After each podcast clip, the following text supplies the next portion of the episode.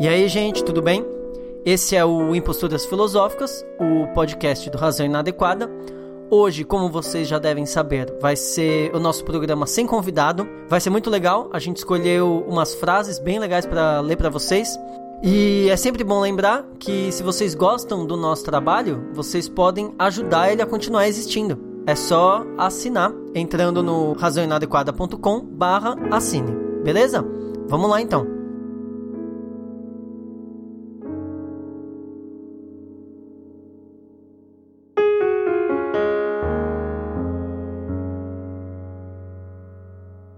Os muros da Sorbonne. Em meio a protestos durante a ocupação da Sorbonne em maio de 68, os estudantes franceses também realizaram uma manifestação cultural. Isso aconteceu com as pichações dos muros da universidade com frases marcantes, criativas e provocadoras. Algumas são de autores famosos. A maioria são criações espontâneas dos estudantes.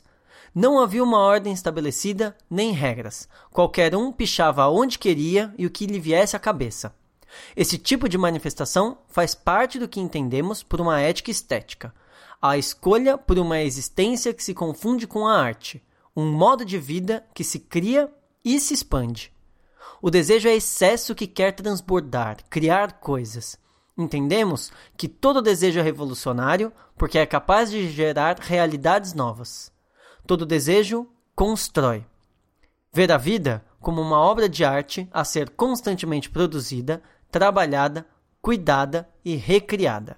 Para nós, estas frases expressam o inefável, a ânsia pelo que ainda não tem nome, mas que vem à tona e é traduzido em palavras. Aqui, o excesso de desejo transbordou também para os muros da universidade. Très bien. Tô gastando meu francês aqui. O programa de hoje são as frases que foram pichadas no Muro da Sorbonne uh, em maio de 68. Por que, que a gente escolheu isso? Uh, a gente gosta muito da, da maneira ensaística que os franceses escrevem. A gente tem exemplos muito bons. O Camus talvez seja um dos melhores. O Michel Onfray é muito bom. O, o Frédéric Gros, que, que organiza a, a, os cursos no Collège de France do Foucault. Uh, daria para pensar vários outros. Os franceses têm uma maneira de escrever que é muito. O Sartre escreve muito bem, apesar de de ter discordâncias.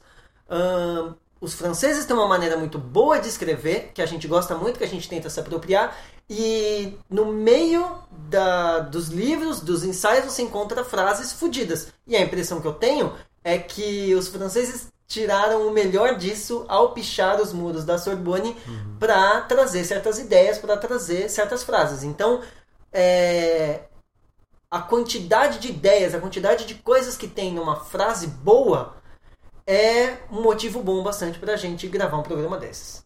Com certeza.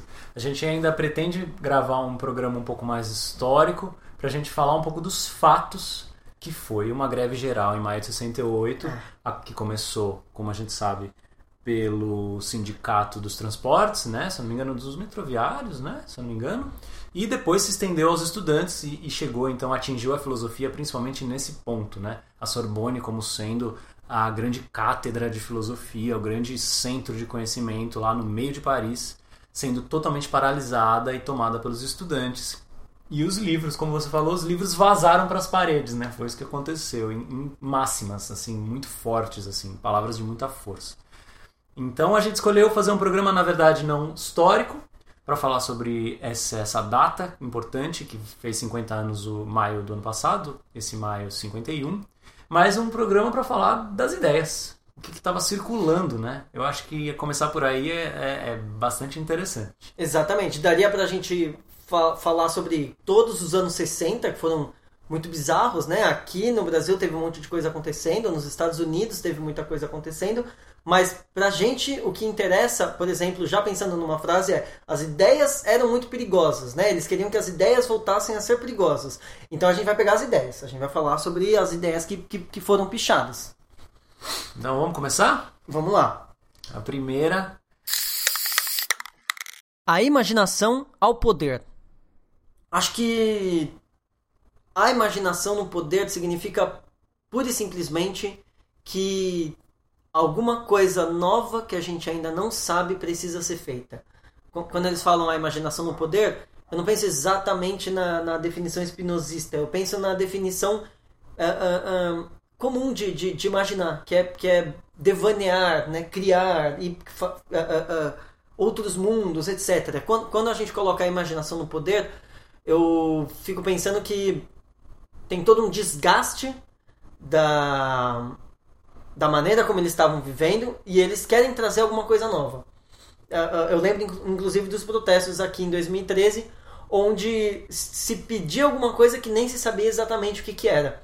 Então a imaginação no poder é a gente quer alguma coisa e a gente quer criar alguma coisa nova. A gente não sabe exatamente qual é a demanda, mas a gente sabe que alguma coisa nova precisa ser, ser criada. Sim. A, a, a imaginação pensada como criação, né? Em, em, enfrentamento a uma democracia muito técnica e burocrática. Eu acho que o regime democrata, digamos assim, ficou restrito. A gente vai falar de voto ainda, a gente vai falar de outros uh, veículos que teoricamente aos quais parece que a política se reduziu. E quando a gente fala a imaginação no poder, é para que hajam novos processos democráticos. Porque a democracia ou a política não se reduz uh, ao poder tecnocrata, burocrático, um, fechado em si mesmo, né, dos processos uh, judiciários, das, das questões uh, que transitam em julgado por aí afora. Elas, a gente precisa pensar algo que, que não está aí. E pensar algo que não está aí é essa imaginação, é pensar esse, esse possível. Né? O Foucault, para primeiro filósofo que aparece, não podia ser outro, né? Tô, uh, nessa, nessa época falando um pouco de possível se não nosso foco, né? É, um pouco mais tarde ele falou isso, mas enfim, a questão é um pouco de possível, né? E acho que nisso a gente se encaminha para a segunda frase. Exato. Sejam realistas. Exijam o impossível. A imaginação no poder quer exigir o impossível. Eu, eu, o Safato ele tem falado muito isso. Ele tem repetido bastante essa frase do tanto da questão da imaginação quanto da questão do impossível, porque ao se demandar o que ainda não se sabe o que é, basicamente a gente está falando de algo que não era possível antes. Mas o fato de não ser possível antes não tem nada a ver com não ser possível agora. É só pensar todas as conquistas tecnológicas que fariam o que a gente faz hoje parecer impossível para quem vive, quem viveu 200, 300 anos atrás. Quando a gente diz sejam realistas, exijam o impossível, é no sentido de que a política pode ir para caminhos que não são exatamente os esperados, não são exatamente os, os, os comuns, não são exatamente os caminhos que já estão marcados. Né? A gente tem uma política de, de, de, de carta marcada e o que seria interessante é a gente tentar pensar outros caminhos, outras maneiras de, de, de fazer política. Uhum. Se eu não me engano, é o próprio Safati que fala uma, uma democracia radical de participação direta já é possível. Já é Tecnicamente possível. falando, é. né? Já é possível. A gente já tem um sistema de informação. A gente evoluiu tanto na, na, nos sistemas de informação que a gente conseguiria votar em coletivos, to, todo mundo votar em tudo que acontece no parlamento. Não precisaria, poderia acabar, né? Representatividade com grau zero. É isso que a gente quer? É isso que é o melhor? Não sabemos. A questão é, era impossível? Não é mais. Ou seja, a gente precisa ir por esse caminho. A gente precisa ir nesse caminho que vai. que tem. que coloca todas as cartas na mesa e começa a pensar, bom, o que, que tem aqui, o que, que não tem aqui, como é que a gente começa a trabalhar, o que a gente pode fazer, o que, que a gente pode imaginar, né? A gente tem uma, uma, uma política anciã. Essa é a impressão que dá quando a gente começa a pensar assim.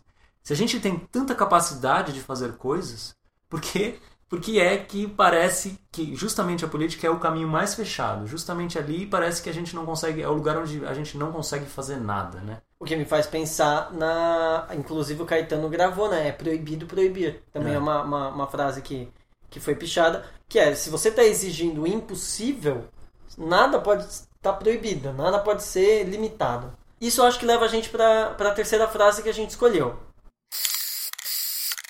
A política passa-se nas ruas e não nas urnas. A gente viu muita política sendo feito na rua ultimamente, mas uh, me parece que não é exatamente a, a, não é exatamente isso que a frase quer dizer. A política passa-se nas ruas e não nas urnas é no sentido do poder compartilhado hum. e não no sentido de demandas para o poder, porque o que a gente vê hoje, principalmente com todos os protestos de impeachment da Dilma, os protestos que o que o MBL estava puxando e tal, não é disso que, que, que fala, não, não é isso. A, a, a, ideia de a política se passa nas ruas é a ideia de que um, os modos de vida e as organizações horizontais, os movimentos sociais, as cooperações, tudo que acontece abaixo do poder é o mais importante. Né? O poder acontece de baixo, deveria acontecer de baixo para cima. O poder deveria acontecer de organizações que sobem essas demandas, mas não no sentido de pedir a um poder superior para fazer, no sentido de que elas têm a capacidade de, de, de, se organizar. Eu acho que é quando a gente fala se passa nas ruas e não nas urnas, é no sentido de, ok, talvez ainda tenham eleitos e pessoas eleitas e tal, mas a, o grosso da coisa está acontecendo aqui, não é de cima para baixo, sem decisão, sem discussão, sem consulta, sem nada. É, retomando até um pouco a raiz da palavra, né? A polis Polis é o corpo da cidade. Polis é o que acontece, são as relações todas que se estabelecem. A política é a relação que nós estabelecemos entre nós. A política, na filosofia dos grega, era pensada na relação com o outro. A relação com si mesmo é a ética, relação com o outro, a política. Então, tudo que envolve a relação com o outro é eminentemente político, é o campo da política. O Spinoza, no Tratado Teológico Político, ele fala que a política é o campo que mais coloca desafios à teoria não tem boa teoria para política, né? A, a, teoria coloca regras que a praxis vai vir a questionar. Esse é, o, esse é o campo da política. E nele a gente tem grandes desafios, né? Porque a gente sempre envolve o outro. A política é o jogo de si com o outro. E, e eu acho que esse é o sentido de passa-se nas ruas. A gente fala, ah, não, então eu vou lá e voto uma vez a quatro anos e pronto, eu fiz a minha. Eu participei da política, né? Fiz Participou a minha. Nada, a minha exato. É, não, que ilusão. A, que ilusão. A participação é no dia a dia, é a, a, a conquista de um certo campo de atuação. Política é isso, né? A próxima frase eu acho que ela tem a ver bastante com o que a gente tem passado. É uma frase, bom, todas são extremamente atuais, mas essa pareceu muito atual no, no, no, no processo eleitoral do ano passado, né? As paredes têm ouvidos. Seus ouvidos têm paredes. As paredes têm ouvidos é no sentido de que tudo o tempo todo está ouvindo a gente, né? A gente, a, a, muita gente tem essa questão com a webcam, com os microfones do, do, do celular e tal, porque tem a impressão o tempo todo de estar tá sendo espionado. Não duvide, talvez esteja. Mas a, a, a Dilma que o diga. Né? É, exatamente. As paredes têm ouvidos, mas a, a, a, soma disso, a, a, outra frase que vem junto é: seus ouvidos têm paredes. E a discussão ela parece muito travada hoje. A, a, a discussão política ela parece muito difícil de ser feita hoje. A gente está em certas bolhas, né? E a gente tem uma incapacidade de, de argumentar com o outro. A gente tem uma capacidade de ouvir o outro e tem uma incapacidade do outro ouvir a gente. Isso é comum, não é só você que está passando isso, todo mundo passa por isso dos dois lados. E o que eu fico pensando é como fazer uma mensagem chegar como fazer um certo ponto de vista chegar, porque existe toda uma arte de conversar e de argumentar, e é muito difícil. E eu sinto que a gente está perdendo isso. O, o Razão Inadequada tenta fazer muitas coisas chegarem e sabe que não consegue uh, uh, fazer isso com totalmente, né? É impossível. Então essa frase ela, ela é perfeita para um momento onde a gente quer dizer coisas, a gente quer que as coisas cheguem no ouvido das pessoas e não chega. Infelizmente. Infelizmente. E é um lembrete pra gente também para ouvir, para ser capaz de, de ouvir. O, o, o, que, o que faz uma pessoa dizer um absurdo, o que faz uma pessoa construir determinado argumento de determinada maneira, né? O que faz uma pessoa odiar o Partido dos Trabalhadores e amar o Partido.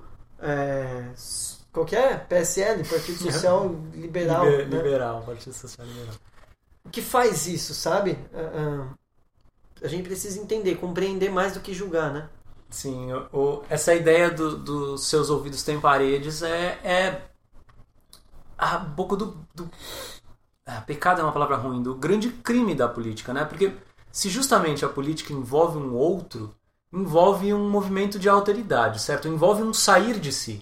Se a gente não estiver disposto a sair de nós mesmos, não há política possível. Porque a gente vai estar sempre buscando um retorno a nós mesmos, ou seja, um retorno ao nosso argumento, um retorno àquilo que a gente acha ideal, um retorno àquilo que a gente acha melhor para todos e tal. E a política, ela por exemplo, a política do, do, do bem-estar comum, comum, envolve um entremeio, envolve um encontro, envolve um sair de si. Não tem jeito. Envolve um, um saber de si, mas envolve um sair de si também, envolve um, um encontrar. E se os ouvidos têm paredes, esse encontro é impossível. Ninguém quer ouvir, todo mundo quer falar. E a gente deu instrumentos de eh, né, grandes megafones tecnológicos a gente deu para as pessoas, né, e todo mundo sabe. Todo mundo quer falar o tempo inteiro agora. Todo mundo fala tudo. Todo mundo pode falar de tudo. Ótimo, só que a gente está usando isso de um jeito horrível. Ninguém ouve mais nada, então todo mundo fala. Fica nesse movimento é, estranho de, de, de falar sozinho, então, né? Tanto que a terapia é muito estranha nesse ponto, porque ela é um tipo de escuta muito atenta que não é o que a gente. Isso da, da, da posição do terapeuta, né? A pessoa fala coisas que ela não percebe que ela está falando. E o terapeuta ele tem uma escuta que não é uma escuta passiva, ele é uma escuta ativa. Então ele faz a pessoa perceber certas coisas que ela está falando. O que não acontece hoje. A gente ignora a pessoa falando. As pessoas falam muito, mas a gente ignora elas falando ou a gente, sei lá, xinga elas, sabe? Ou uhum. bloqueia ou xinga. Uhum. E, e, e, o processo terapêutico é interessante porque ele faz a pessoa perceber o que ela está dizendo. Quinta frase, uma das melhores, uma das, uma das fundamentais. Nem Deus, nem mestre. Essa é a nossa veia anarquista que nunca é suprimida, né? Nem Deus, nem mestre. Ninguém acima. Ninguém acima. Não tem nada acima. Não tem nada que diga que as coisas têm que ser como são. Simplesmente nada. Tem, é. Tem o aforismo é, Nietzscheano, um dos mais bonitos, mas tem isso tá em, em todos os lados. O do, o do Nietzsche é o, o porque esse, essa mesma postura política que cai para anarquia cai para filosofia como a imanência, né? Então, por isso que essa frase é tão boa, nem Deus nem mestre, né? O, o Nietzsche vai levar sempre para a questão da imanência do não há nada fora, não há nada exterior, não há nada nada que possa dar a nossa doutrina, né? E levando para a política, a gente pode pensar nessa horizontalidade radical, assim, que é a gente precisa realizar uma estrutura horizontal de sociedade, assim. Não há não há como fazer de outra forma, sabe? É, é, o Spinoza também fala no, no, no, Tratado Teológico Político justamente das dificuldades que a constituição da soberania, porque a constituição da soberania está num, numa multidão. E a multidão é justamente esse povo, a gente pode dizer assim, que é absolutamente disforme. Não tem algo que coloque todo mundo numa mesma causa, num mesmo lugar, numa mesma luta. Isso não existe. E, e o Spinoza, então, ele segue falando da, da, constituição dessa soberania, a soberania de uma multidão absolutamente disforme. Como a gente faz isso? E o que eu acho que é o que, o que essa frase coloca pra gente, eu acho, de necessidade, é justamente essa, essa força de constituição. A gente está junto justamente nessa, nessa vida política por ser uma multidão. A gente constitui relações por estarmos nessa mesma sociedade, por termos uh, algumas semelhanças, por perceber que é melhor estarmos juntos. Né? Tudo isso é o que a gente tem em comum.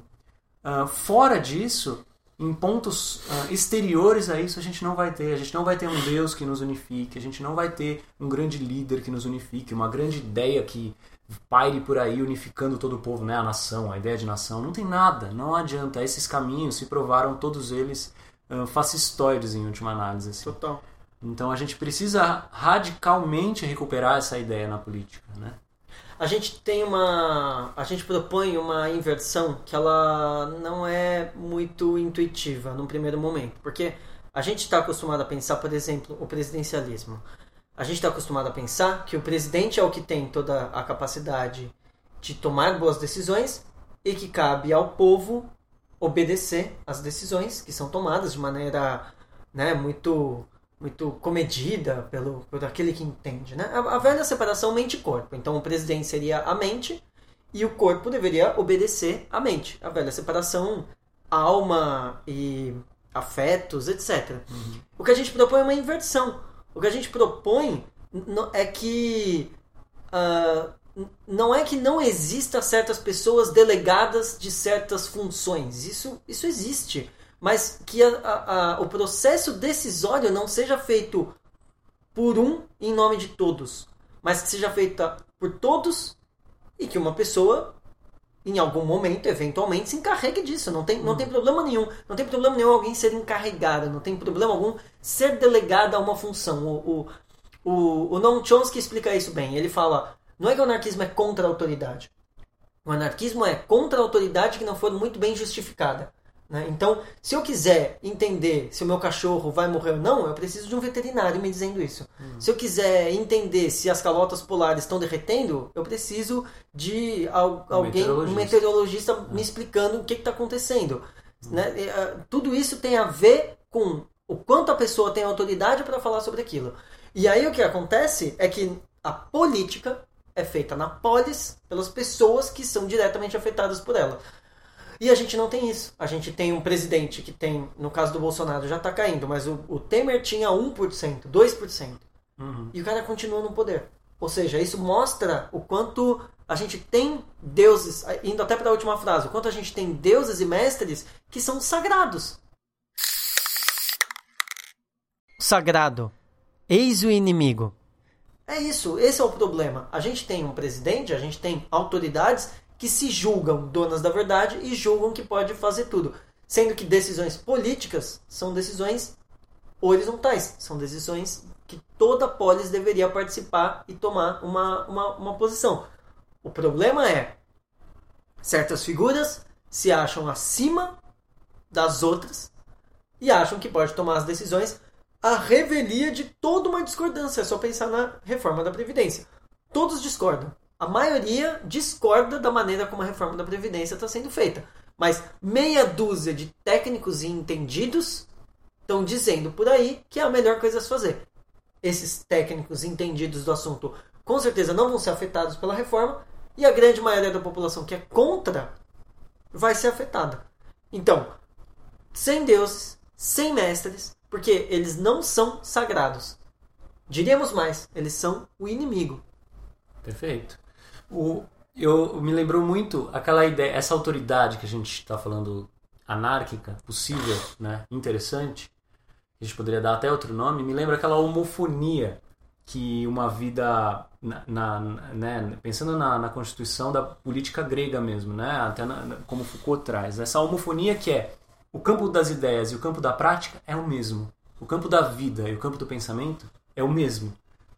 Então, por exemplo, quando alguém que vota uma reforma da presidência não tem uma previdência privada lá que vai receber 10 mil até morrer, porque ele já, já ou vai receber três aposentadorias de três mandatos diferentes, né, como é o caso de alguns políticos. Como, como que é, né, pensando com esse critério, Esquece o critério técnico por um momento, porque a gente é, de novo, né, tecnocrata. Esquece esse, o critério técnico de que o cara estudou em economia em Harvard, que seja. Pensa na vida dele. Pensa, por que, que ele se interessa em pensar o melhor plano possível se ele não vai se beneficiar dele? Né? Não há autoridade possível que resista a essa homofonia entre o que se diz e o que se faz. Se eu pretendo uh, usufruir de um benefício social, eu sou interessado, junto com esse campo social, em, em, em, que, né, em que esse benefício seja justo, interessante. Então eu, junto com essas pessoas, preciso trabalhar nisso. Quando a gente tem uma classe absolutamente descolada, e isso a gente pensa que cortou a cabeça do rei, acabou a monarquia, instituímos a democracia, a revolução nos salvou, né? Mas a real é que não, a real é que a gente continua, uh, continua uma classe montada em cima da, de uma outra massiva e e os problemas permanecem. Ah, quando a gente tem uma classe que não, cuja prática não tem nada a ver com as ideias, né? Que é esse descolamento completo entre o que se diz e o que se faz, que eu acho que caracteriza bem o nosso momento político, né?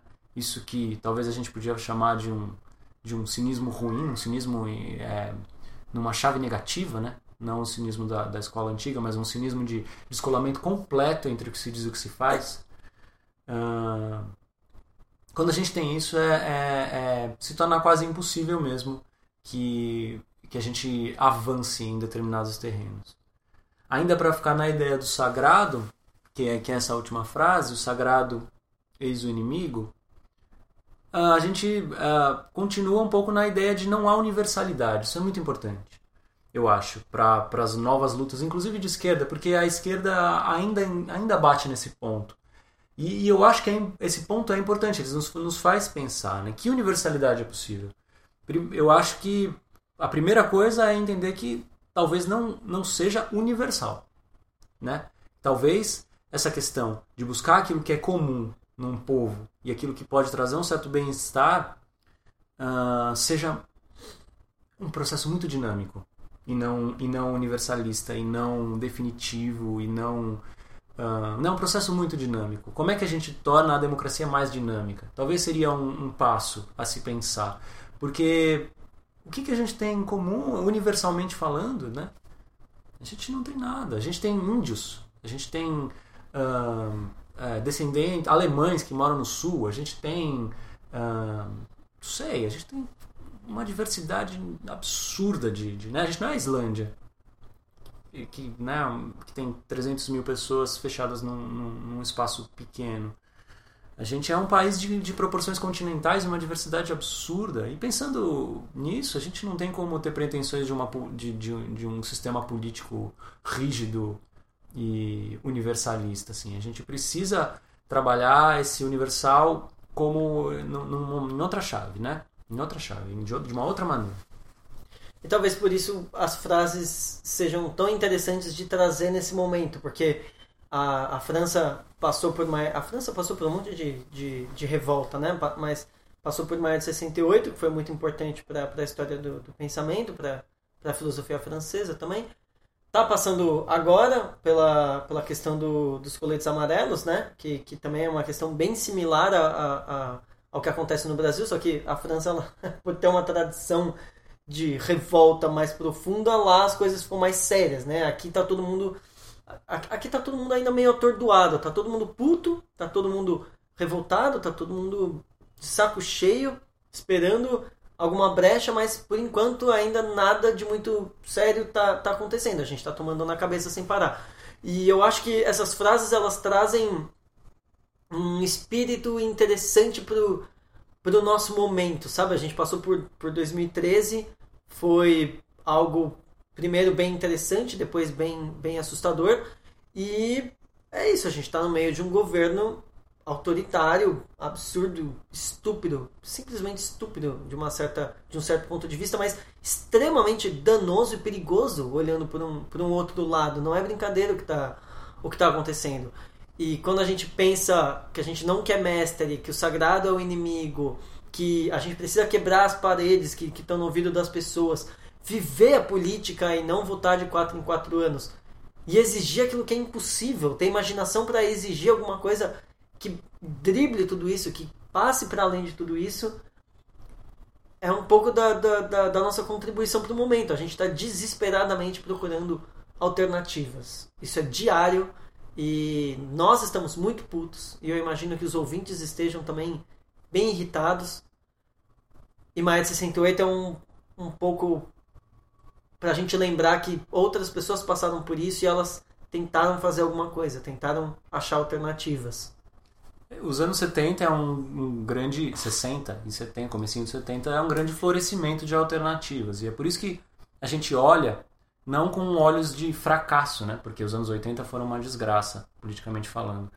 Mas olha como com olhos de nossa, olha o que foi possível, olha o que foi feito, olha o que foi pensado, olha o que aconteceu, que estava ali ativamente questionando esses processos que levaram para o abismo, é. né? Então a gente olha para isso dessa forma, como um grande florescimento mesmo, uma primavera que a gente então almeja para tempos vindouros. É, a gente escolheu ainda mais uma frase, talvez uma das melhores, que para mim é importantíssima. E para começar a falar dela, vamos, vamos deixar lá para o final do programa, mas a gente já vai falando dela para prepará-la, digamos assim. Eu, eu gosto muito da filosofia do Camus, que a gente já citou aqui, e justamente ele foi bastante crucificado por criticar o marxismo. E qual é uma das críticas que ele faz que são mais fortes ao marxismo?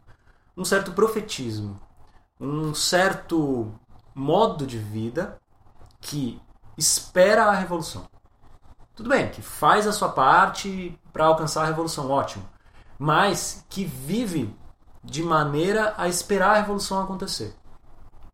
E o que eu acho que é válido nessa crítica e interessante para a gente recuperar é aquilo que a gente vê, por exemplo, nos textos do Comitê Invisível, um outro outro outro uh, questão de um grupo francês que escreve anonimamente, mas que escreve principalmente sobre política, que é uma certa capacidade de recuperar a presença política, a presença da revolução. Né? A revolução precisa estar presente. Né? Da mesma forma como a gente quer estar presente num momento de alegria, né? na, na ética da, da, filosofia de caminho, né? querer estar presente na hora que você está uh, andando pela praia e tomando um banho de sol, que é uma coisa maravilhosa, a gente tá, tem que estar presente na hora que a gente está fazendo revolução, entendeu? Na hora que a gente está tentando mudar as relações no lugar onde a gente trabalha. Isso tem que nos, isso tem que nos fazer estar ali.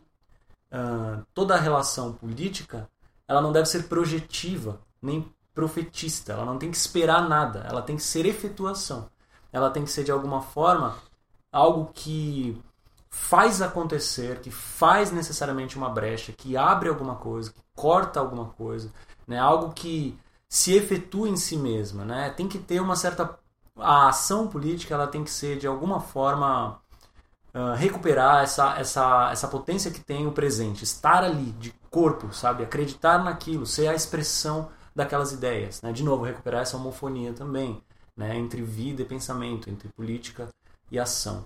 Eu acho que a gente se perde, uh, principalmente se a gente se a gente ficar pensando em termos dialéticos nos movimentos históricos, né? E pensando que não, vai chegar um momento em que o, o, Bolsonaro vai cair e novas lideranças vão surgir porque ele é, uma, ele é uma figura abominável. Não necessariamente. Não necessariamente. Talvez a nova liderança que surja seja uma direita mascarada, que é tão abominável quanto o Bolsonaro, só que é comportada. E aí vai ter a aprovação uhum. popular. Talvez uhum. só piore, gente. Então, o que a gente precisa recuperar não é a cren não é a confiança no futuro, mas a confiança no presente. A confiança no momento que a gente vive mesmo. A gente precisa dar um jeito de fazer isso.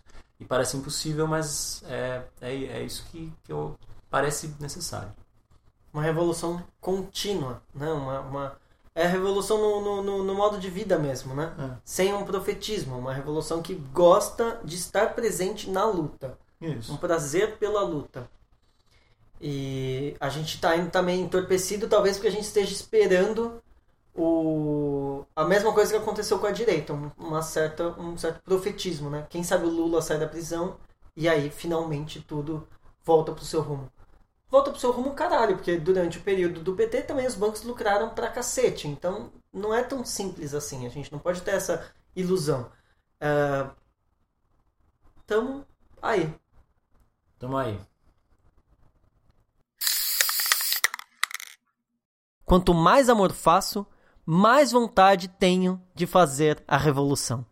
Quanto mais revolução faço, mais vontade tenho de fazer amor.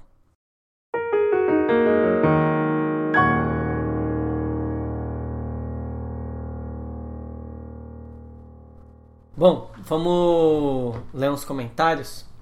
Eu separei um comentário muito bom do. A gente terminou de publicar a série Foucault uh, Vigiar e Punir. É uma série que, que a gente está bem orgulhoso, porque ela tá, tá longa e tá com, com, com qualidade. E aí no texto Foucault, porque a prisão. O Oliveira Júnior comenta assim: Esse Michel Foucault era um idiota. O crime não é simplesmente de se combater. Exemplo para o mundo é o Brasil, que está se criando a maior organização criminosa já existente no mundo devido a esse tipo de pensamento. O Estado deveria impor penas severas, inclusive perpétua, para membros de organizações criminosas que matam policiais e autoridades que combatem o crime. Mas devido à falta de leis severas, o crime tem apoio de muitos que estão vendidos por um pacote de dinheiro. Isso em todas as esferas da sociedade hipócrita.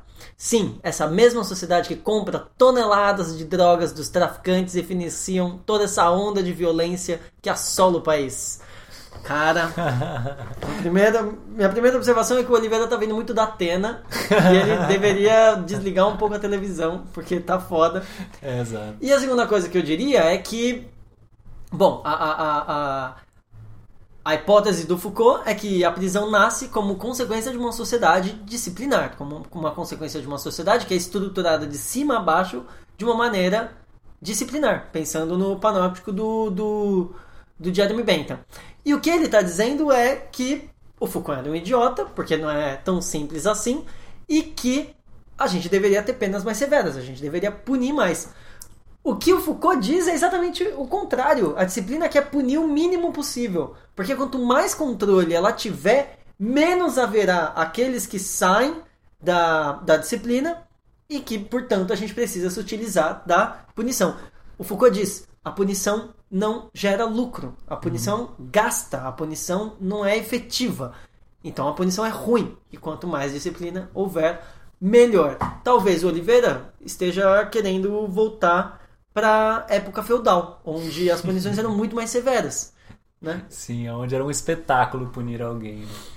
E eu, eu acho engraçado também, sempre que alguém fala que o problema é falta de leis, né? Falta... Porra, a gente tem um livro chamado é, Constituição e o Código Criminal e o Código do Consumidor. Cara, a gente tem leis demais. O problema não é esse. O problema é que a gente não tem leis que a gente sente que fazem sentido mesmo, que a gente não se apropria das leis que a gente vive. A gente tem um sistema, já falamos pra caramba nesse programa, mas é um sistema burocrata bizarro é, né? A gente não, não, faz parte. A gente não faz parte. A gente é governado por leis que não são nossas. E aí tá o problema. E problemas sociais são. A gente tenta resolver problemas sociais com bala ou com prisão e a gente nunca vai resolver. É nunca, simples. É, são. são, são é, é, como, se, como se diz? É, a gente tenta resolver os efeitos. Isso. Né? Nunca as causas. Se a gente não resolve as causas, os efeitos vão permanecer vindo.